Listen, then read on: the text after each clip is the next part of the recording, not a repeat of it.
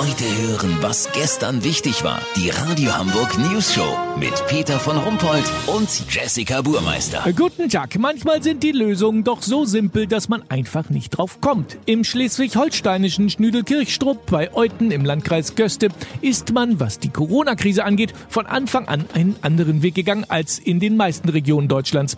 Einen Weg, den man vielleicht belächelt hätte, wäre die Rechnung nicht aufgegangen.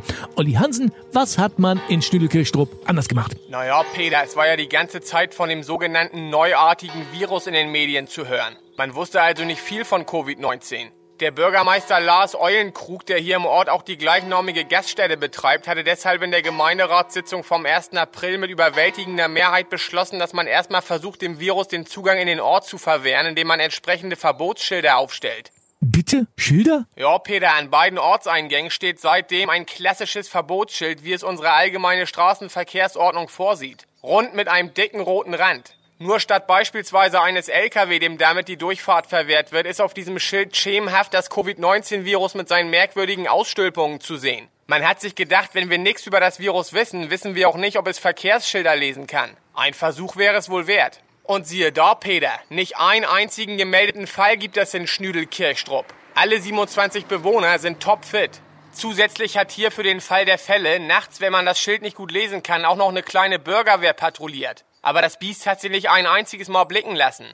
Heute kommt Gesundheitsminister Jens Spahn hierher. Der Besuch ist streng geheim, weil, wenn das stimmt, war der ganze Bums mit dem Lockdown und der elenden Testerei ja umsonst. Das wäre natürlich mega peinlich, weißt wie ich mein? Lass so machen. Gerade untersucht das RKI, ob die vom Gemeinderat zusätzlich beschlossenen kleineren Maßnahmen wie Aufkleber an Schaufenstern mit der Aufschrift Wir müssen leider draußen bleiben zusätzlichen Schutz bieten. Wenn die zu einem positiven Ergebnis kommen, melde ich mich noch morgen. Habt ihr das exklusiv, okay? Ja, natürlich. Vielen Dank, Olli Hansen. Kurznachrichten mit Jessica Burmeister.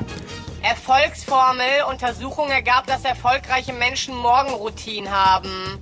Ja, hab ich auch. Wenn der Wecker geklingelt hat, drehe ich mich immer noch mal um.